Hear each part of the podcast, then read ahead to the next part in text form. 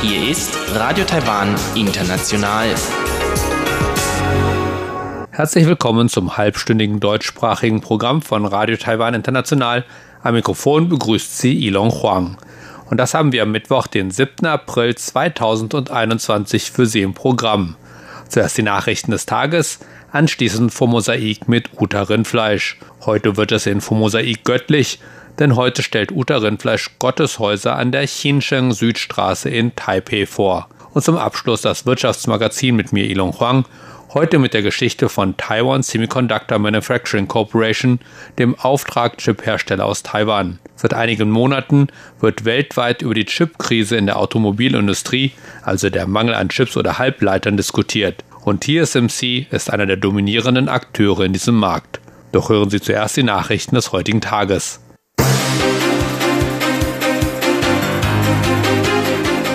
Sie hören die Tagesnachrichten von Radio Taiwan International. Zunächst die Schlagzeilen. US-Pentagon überwacht chinesische Militärübungen in Taiwans Nähe. Die Hanguang-Militärübungen werden Mitte Juli abgehalten. Und Fisch aus Taiwan soll von der Liste der mit Zwangsarbeit hergestellten Waren verschwinden. Und nun die Meldungen im Einzelnen. Das US-Verteidigungsministerium wird die chinesischen Militärübungen in den Gewässern nahe Taiwan überwachen. Das erklärte der Sprecher des US-Verteidigungsministeriums John Kirby am Dienstag in einer Pressekonferenz. Kirby wollte Pekings Absicht, die Übung abzuhalten, nicht kommentieren und er erklärte, dass Washingtons Ein-China-Politik unverändert bleibt Kirby unterstrich aber auch, dass das Pentagon Taiwan weiterhin mit Verteidigungswaffen beliefern wird, um der Insel zu helfen, ihre Verteidigungsfähigkeiten zu stärken. Das Pentagon werde auch weiterhin die umliegende Region überwachen. Nach Angaben des japanischen Verteidigungsministeriums bewegten sich am vergangenen Samstag sechs chinesische Schiffe, darunter der Flugzeugträger Liaoning, auf den Pazifik zu. Einen Tag später lief die US-amerikanische Theodore Roosevelt Carrier Strike Group ebenfalls in das südchinesische Meer ein, um Routineoperationen durchzuführen. Kirby sagte, dass Washington weiterhin in internationalen Gewässern und im Luftraum in Übereinstimmung mit dem Völkerrecht navigieren und operieren wird. Die jährliche Hanguang-Militärübung des taiwanischen Militärs soll Mitte Juli abgehalten werden. Das teilte Taiwans Verteidigungsministerium am Mittwoch mit. Die Übung, die vom 12. bis 16. Juli stattfinden soll, konzentriert sich darauf, Taiwans Verteidigungsfähigkeiten zu stärken und feindliche Kräfte davon abzuhalten, Taiwan anzugreifen, so das Verteidigungsministerium. Zu den Übungen gehört auch eine gemeinsame Seeübung, an der die Luftwaffe, die Marine, die Armee und die Küstenwache beteiligt sind. Diese Übung ist in diesem Jahr von besonderer Bedeutung, da ein neues Gesetz der chinesischen Küstenwache chinesische Patrouillenboote ermächtigt, in Gewässern, die China als seine eigenen betrachtet, Gewalt gegen fremde Schiffe anzuwenden. Der Sprecher des taiwanischen Verteidigungsministeriums, Xin Shun-wen, sagte, dass das Militär die Manöver Chinas auf See und in der Luft genau beobachtet. Aufgrund der Covid-19-Pandemie wurden US-Militärs in diesem Jahr nicht eingeladen, die Kriegsspiele zu beobachten. Taiwanischer Fisch soll innerhalb eines Jahres von einer Liste von durch Zwangsarbeit hergestellten Waren verschwinden. Das ist laut Taiwans Landwirtschaftsminister Chen Zhejung das Ziel des taiwanischen Landwirtschaftsministeriums. Damit reagierte das Landwirtschaftsministerium auf eine entsprechende Liste des US-Arbeitsministeriums. Dieses hat im letzten Oktober Fisch, der von Taiwans Fernfischereiflotte gefangen wurde, in seine jüngste Liste von Waren aufgenommen, die durch Kinderarbeit oder Zwangsarbeit hergestellt wurden. Das US-Arbeitsministerium führte Fälle an, in denen Fischereibetriebe die Wanderarbeiter über Löhne und Vertragsbedingungen täuschen. Die Abteilung sagte auch, dass die Identitätsdokumente der Arbeiter oft konfisziert werden, dass die Arbeiter gezwungen werden, 18 bis 22 Stunden am Tag zu arbeiten, dass die Arbeiter Hunger und Dehydrierung ausgesetzt sind und dass die Arbeiter körperlicher Gewalt und verbalem Missbrauch ausgesetzt sind. Insgesamt hat das US-Arbeitsministerium sieben große Probleme mit Taiwans Fernfischereiflotte aufgezeigt. Das US-Bildungsministerium sollte ein Programm mit Taiwan in Betracht ziehen, um zensurfreie Alternativen zu den von China unterstützten Konfuzius-Instituten auf vielen US-College-Campus anzubieten. Das forderten 21 republikanische MitgliederInnen des US-Kongresses laut einem Bericht von Fox News am Dienstag. Die Senatorin Marsha Blackburn und die Repräsentantin Michelle Steele haben demnach den Brief der Gruppe vom 18. März an den Bildungsminister Miguel Cardona initiiert, indem sie darum bitten, dass die US-Taiwan-Bildungsinitiative, die im letzten Dezember gegründet wurde, erweitert wird. In dem Brief sagten die Abgeordneten, dass die Konfuzius-Institute, die das Studium der chinesischen Sprache und der chinesischen Kultur an den US-Colleges fördern, von einer Tochtergesellschaft des chinesischen Bildungsministeriums finanziert und beaufsichtigt werden. Während viele US-Hochschulen Schritte unternommen haben, um ihre Konfuzius-Institute einzuschränken oder zu schließen, so fährt der Brief fort, gibt es weiterhin eine hohe Nachfrage der Studenten nach Studien in Bezug auf Chinesisch und die chinesische Kultur und Geschichte, die Taiwan helfen kann zu erfüllen. Mandarin von taiwanischen Lehrern zu lernen bedeutet, Mandarin in einer Umgebung zu lernen, die frei von Zensur oder Zwang ist, so die Abgeordneten.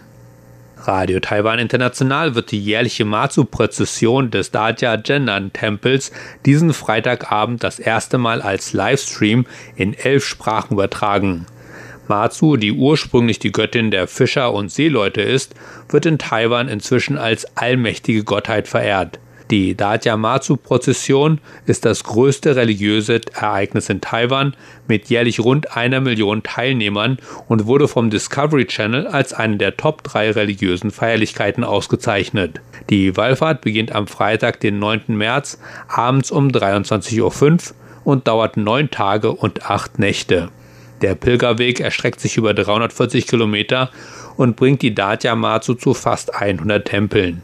Die Pilgerfahrt, welches dieses Jahr unter dem Motto Versprechen stattfindet, findet zu Ehren der Göttin statt und um für Gesundheit und Wohlergehen für die Welt zu beten. RTI wird die Feierlichkeit mit einem Livestream von 20 Uhr bis 24 Uhr in den Sprachen Englisch, Französisch, Russisch, Deutsch, Spanisch, Japanisch, Indonesisch, Thailändisch, Vietnamesisch, Koreanisch und Kantonesisch begleiten. Im Jahr 2009 hat die UNESCO den Matsu-Glauben und die entsprechenden Bräuche auf die repräsentative Liste des immateriellen Kulturerbes der Menschheit gesetzt. Kommen wir zur Börse. Die Aktien in Taiwan setzten ihren Höhenflug der letzten Tage fort und schlossen am Mittwoch auf einem weiteren Rekordhoch, unterstützt durch die beträchtliche Liquidität im Markt, wie die Händler erklärten. Während der Auftragschiphersteller Taiwan Semiconductor Manufacturing Corporation nach dem starken Ergebnis von Dienstag eine Pause einlegte, lockten andere Halbleiteraktien und ausgewählte Aktien der traditionellen Wirtschaft Rotationskäufe an, die den breiteren Markt weiter nach oben trieben. So schloss der TAIX 75,49 Punkte oder 0,45 Punkte im Plus. Damit lag der Abschlusskurs bei 16.815,36 Punkten. Das Handelsvolumen lag an diesem Mittwoch bei 340 Milliarden Taiwan-Dollar, umgerechnet gut 10 Milliarden Euro. Und zum Abschluss das Wetter.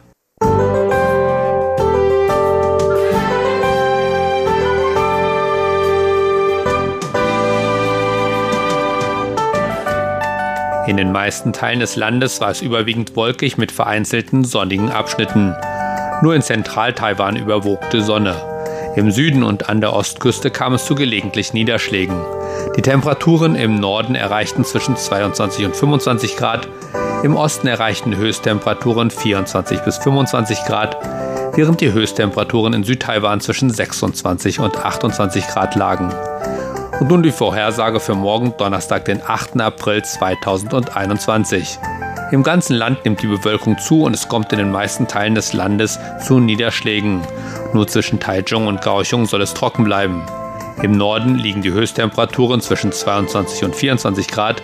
Im Osten erreichen die Höchsttemperaturen zwischen 23 und 25 Grad, während sie im Süden auf 26 bis 27 Grad steigen. Das waren die Nachrichten des heutigen Tages. Weiter geht es nun mit dem Programm für Mittwoch, den 7. April 2021. Weiter geht es nun mit dem vom Mosaik und Uta Rindfleisch. Heute nimmt sie uns mit in eine Straße, in der verschiedene Gotteshäuser stehen.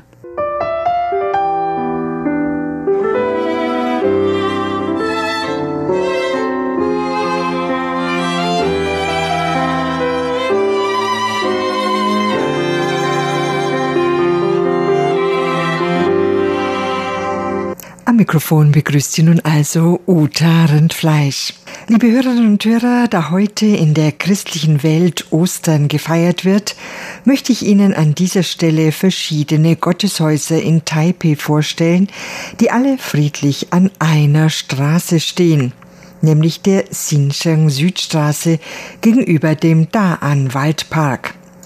Man kommt am besten dorthin, wenn man die rote Linie der MAT nimmt, an der Haltestelle da an Waldpark aussteigt und den Ausgang Nummer zwei wählt.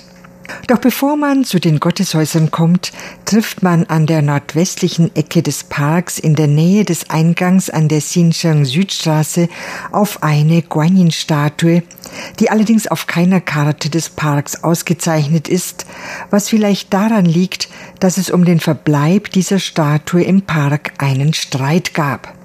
Das Gelände, auf dem sich der Park befindet, gehörte ursprünglich der Familie Lin aus Banqiao 1932, während der Zeit der japanischen Kolonisation, wurde es für die Anlage des Parks Nummer 7 vorgesehen. Doch als 1945 die Japaner Taiwan verlassen mussten, befanden sich hier immer noch Felder. Mit dem Bau des Parks war noch nicht begonnen worden. Später entstanden hier verschiedene militärische Einrichtungen sowie zwei Veteranensiedlungen für die Angehörigen zweier verschiedener Militäreinheiten. In der Stadtplanung der Stadt Taipei von 1956 war das Gebiet allerdings immer noch als Park ausgezeichnet. Nach dem Tod von Chiang Kai-shek 1975 wurde das Gelände in die Überlegungen für den Bau der Chiang Kai-shek Gedächtnishalle einbezogen, dann aber nicht gewählt.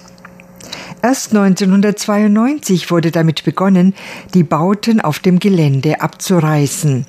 Zwei Jahre später wurde der Park der Öffentlichkeit zugänglich gemacht.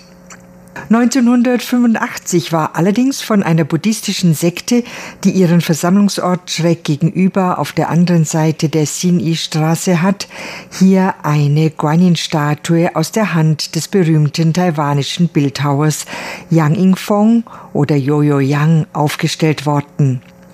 Diese Statue war den Anhängern der christlichen Sekte Brot des Lebens, die ihr Gotteshaus südlich des Parks an der Chirping-Weststraße hat, allerdings ein Dorn im Auge. Sie bespritzten die Statue mit Schweinefäkalien und forderten, dass sie wie ein illegaler Bau beseitigt werden müsse. Das wiederum rief die Vertreter des Buddhismus und die ehemaligen Bewohner der angrenzenden Veteranensiedlung auf den Plan. Schließlich beschloss die Stadt, die Statue als Kunstwerk zu betrachten und dort stehen zu lassen. Sie verbot jedoch religiöse Aktivitäten in Zusammenhang mit dieser Statue, wie sichtbar zu beten oder Räucherstäbchen abzubrennen.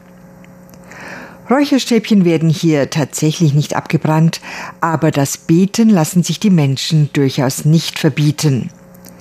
Ich persönlich fand es etwas eigenartig, warum die Anhänger dieser Kirchenvereinigung derart drastisch gegen diese Statue vorgingen, die ja noch dazu die Gottheit der Barmherzigkeit darstellt. Ich traf dann auf spätere Meldungen in den Medien, die davon berichteten, eine Pastorin dieser Kirche habe in ihrer Predigt diese buddhistische Gottheit als Vertreter einer schwarzen Macht bezeichnet. Es stellte sich heraus, dass der Grund, warum gerade diese Gottheit, die für Mitleid und Mitgefühl steht, von diesen Christen derart gehasst wird, darin liegt, dass man nicht genau weiß, ob es sich bei ihr um eine Frau oder einen Mann handelt. Sie also quasi genderfluid ist. Die anderen Kirchengemeinden, die sich auf der Westseite der Xinjiang Südstraße befinden, haben aber an der Guanyin-Statue keinen Anstoß genommen. Das nördlichste der Gotteshäuser an dieser Straße, nämlich an der Nummer 26 des Abschnitts 2, ist das der protestantischen Freikirche der Adventisten des siebten Tages, das man an einem aufgesetzten Mosaik von drei Engeln erkennt, die das letzte Gericht verkünden. Sie sind ein wichtiges Symbol für die Adventisten. Sie bezieht sich auf eine Aussage des 14. Kapitels der Apokalypse, in der es heißt, dass drei Engel die Menschheit zur Verehrung Gottes anleiten und vor gefährlichen Veränderungen der Welt warnen würden. Auffällig ist auch die spiralförmige Anlage des Gotteshauses, dessen Eingang man über Treppen erreicht. Mit jeder Treppe lässt man so quasi den Lärm der Stadt hinter sich und macht seine Seele frei für den bevorstehenden Gottesdienst. Wie viele Kirchen nutzt dieses Gotteshaus Höhe und Licht, um einen heiligen Raum zu schaffen. Anders als die anderen christlichen Glaubensrichtungen begeht diese Kirche den Sabbat. Etwas weiter südlich an der Hausnummer 50 trifft man auf die größte katholische Kirche in Taiwan, die Kirche der Heiligen Familie. Diese Kirche hat von oben gesehen die Form eines Kreuzes. Von vorne wirkt sie jedoch wie ein großes Zelt. Diese Zeltform soll zum Ausdruck bringen, dass alle Menschen nur vorübergehend auf der Erde wohnen. Die Kirche wurde vom Architekten Lin Bonien erbaut und 1965 eröffnet. Doch die 18 Glasfenster, die Geschichten aus der Bibel zeigen, wurden erst im Jahr 2000 eingebaut. Sie sind bereits über 100 Jahre alt und stammen aus der Hand eines französischen Künstlers. Ursprünglich gehörten sie zu einer 1887 erbauten Kirche belgischer Jesuiten. Als diese Kirche 1998 umgebaut wurde, gab sie über Internet bekannt, dass sie die Glasfenster zu verschenken gedenke. Ein Pater aus Hsinchu äußerte daraufhin sein Interesse und bekam tatsächlich den Zuschlag. Nachdem die Glasfenster in Taiwan eingetroffen waren, restaurierte der Pater sie und schenkte sie schließlich an die Kirche der Heiligen Familie in Taipei weiter. Diese Glasfenster sind der wichtigste Schmuck in dieser Kirche, deren Innenraum ganz ohne Säulen auskommt. Anders als es sonst meist üblich ist, befinden sich diese Glasfenster auf Menschenhöhe, sodass sie einfach zu bewundern sind. Anders als viele andere Kirchen in Taiwan kann man diese Kirche außerhalb der Messen besichtigen und den Raum, sein Licht und die Glasfenster auf sich wirken lassen. Im Vorgarten des Gotteshauses befindet sich eine Marienstatue. Leider wird die Kirche derzeit restauriert, wie auch die große Moschee ein paar Schritte weiter. Diese kann man an ihren Minaretten, ihren Kuppeln, byzantinischen Rundbögen und den geometrischen Mustern sowie den Mondsicheln auf dem Zaun, der die Moschee umgibt, erkennen.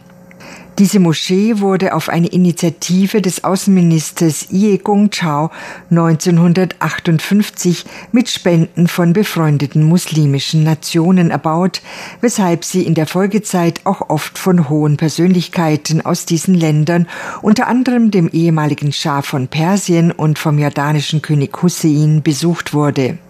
Die Lage der Moschee, die im ottomanischen Stil erbaut wurde, entspricht den Forderungen des Islam. Für die Verzierung wurden Fliesen im taiwanischen Stil gewählt, die geometrische Muster zeigen. Sowohl die Ecktürme als auch der Gebetsraum sind jeweils mit einer Kuppel überdeckt, wobei letztere eine Höhe von 15 Metern erreicht, während der Innenraum der katholischen Kirche mit 18 Metern noch etwas höher ist. Die Moschee selbst ist betongrau, die Kuppeln aus Messingplatten glänzen nun wieder golden und die Minarette haben einen Zierring aus roten Ziegeln.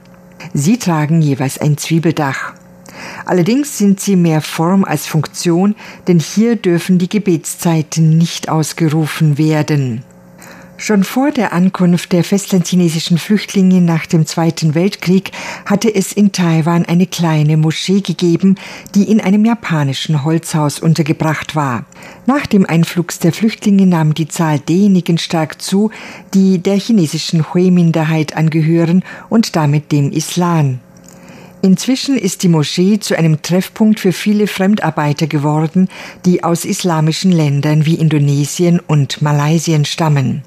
Im Allgemeinen ist diese Moschee auch nur den Islamgläubigen vorenthalten.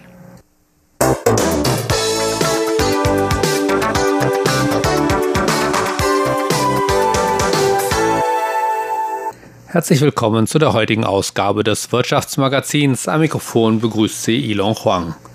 Seit einigen Monaten wird weltweit über die Chipkrise in der Automobilindustrie, also der Mangel an Chips oder Halbleitern, diskutiert. Und wer diese Diskussion verfolgt hat, weiß, dass Taiwan ein Schlüssel dabei ist, diese Krise zu beheben. Ganz besonders ein Unternehmen, nämlich Taiwan Semiconductor Manufacturing Corporation, kurz TSMC und um TSMC soll es diesmal gehen. Eine kurze Erklärung zu Chips oder Halbleitern. Im Grunde sind Halbleiter wohl nichts weiter als Lichtschalter mit der Aufgabe, Strom zu leiten oder eben nicht zu leiten, wie Experten das erklären. Allerdings unterscheiden sie sich von den normalen Lichtschaltern in einem essentiellen Punkt. Ihre Leistung besteht nämlich darin, dies bis zu einer Milliarde Mal in der Sekunde zu ermöglichen. Das macht sie für die moderne Automobiltechnik so interessant. In Oberklasse-Modellen sind heute schon bis zu 5000 Halbleiterchips pro Fahrzeug im Einsatz, Tendenz steigend. Sie steuern das Infotainment, die Assistenzsysteme, das Batteriemanagement, das Fahrwerk, den Motor. Ohne die Chips sind die Autohersteller aufgeschmissen, nicht nur die deutschen, sondern weltweit.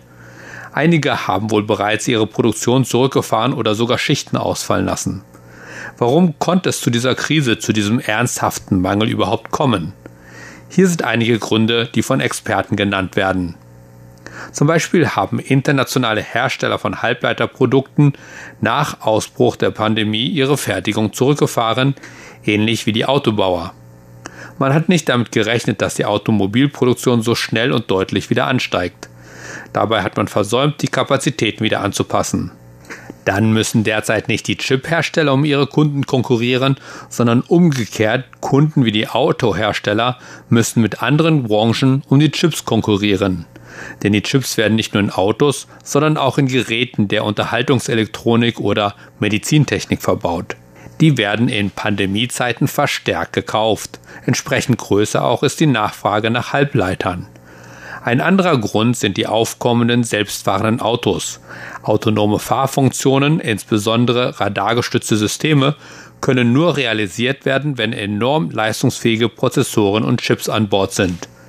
Das sind nur einige der Gründe, die zum Mangel von Halbleitern geführt haben, und jetzt ist die Situation wohl so ernst, dass sich sogar Regierungsvertreter verschiedener Länder an Taiwan wenden, um um Hilfe bei der Versorgung mit Halbleitern zu bitten.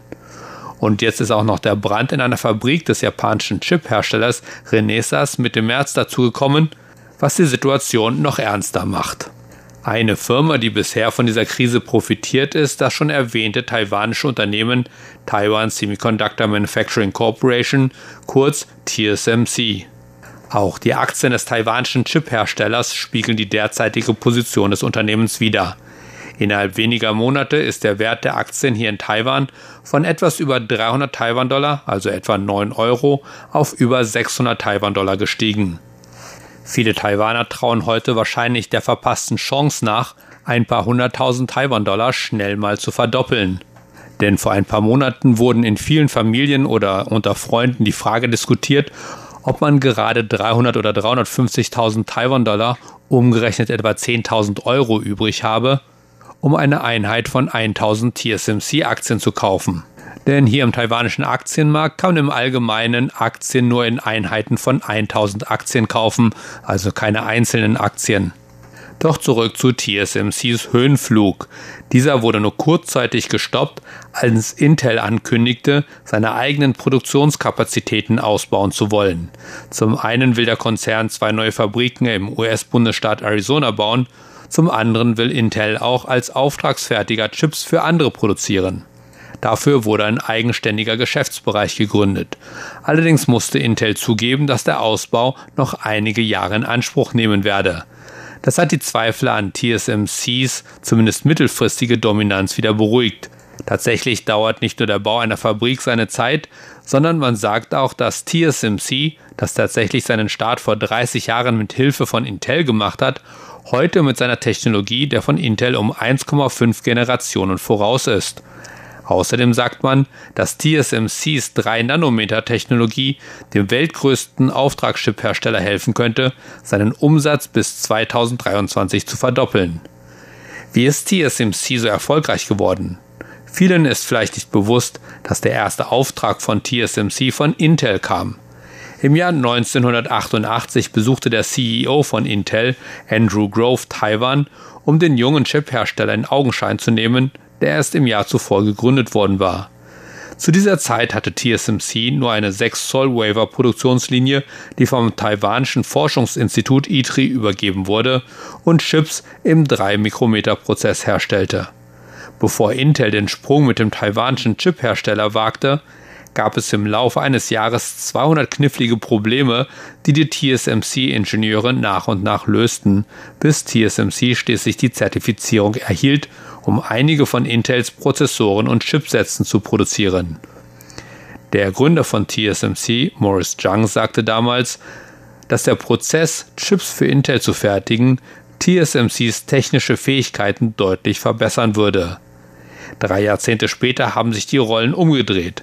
Im Jahr 2018 startete TSMC erfolgreich die kommerzielle Produktion des 7-Nanometer-Prozesses und beendete damit Intels langjährige Herrschaft als Weltmarktführer in der Halbleitertechnologie.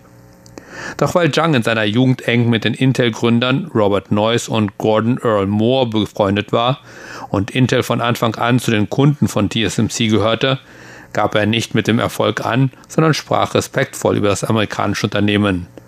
TSMC steht eigentlich nicht in direkter Konkurrenz zu ihnen, erklärt er in einem Interview im Jahr 2020.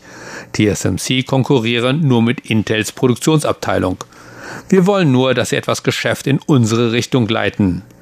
Laut der Marktforschungsgruppe IC Insights hat Intel derzeit die Kapazität, 880.000 8 Zoll Wafer pro Monat zu produzieren.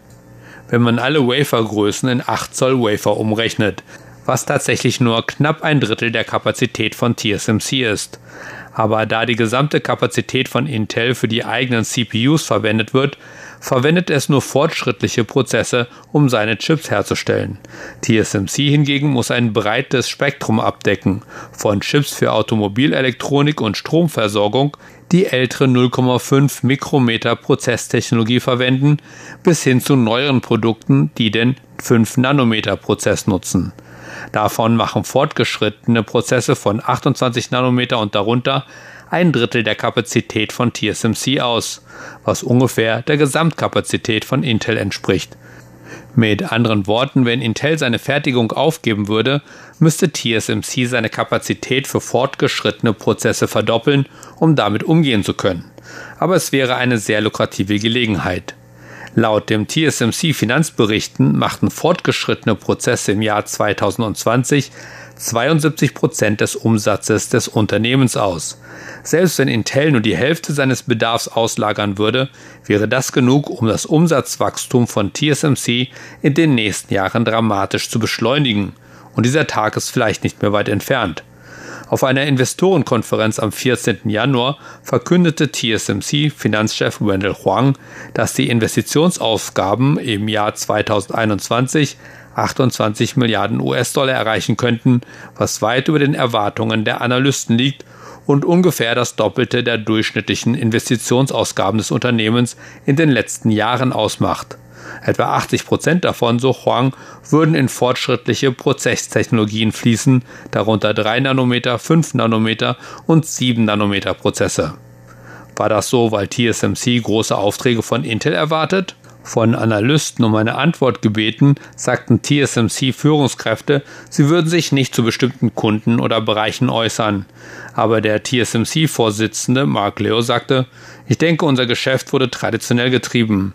In den letzten Jahren von Smartphones. Seit diesem Jahr ist auch Hochleistungscomputing auf den Zug aufgesprungen. Aber auf weitere Details zu den Möglichkeiten im Hochleistungscomputing und die Schlüssel für die weitere Entwicklung von TSMC gehe ich in der kommenden Woche ein. Und damit verabschiede ich mich für heute. Am Mikrofon war Ilon Huang. Vielen Dank fürs Zuhören.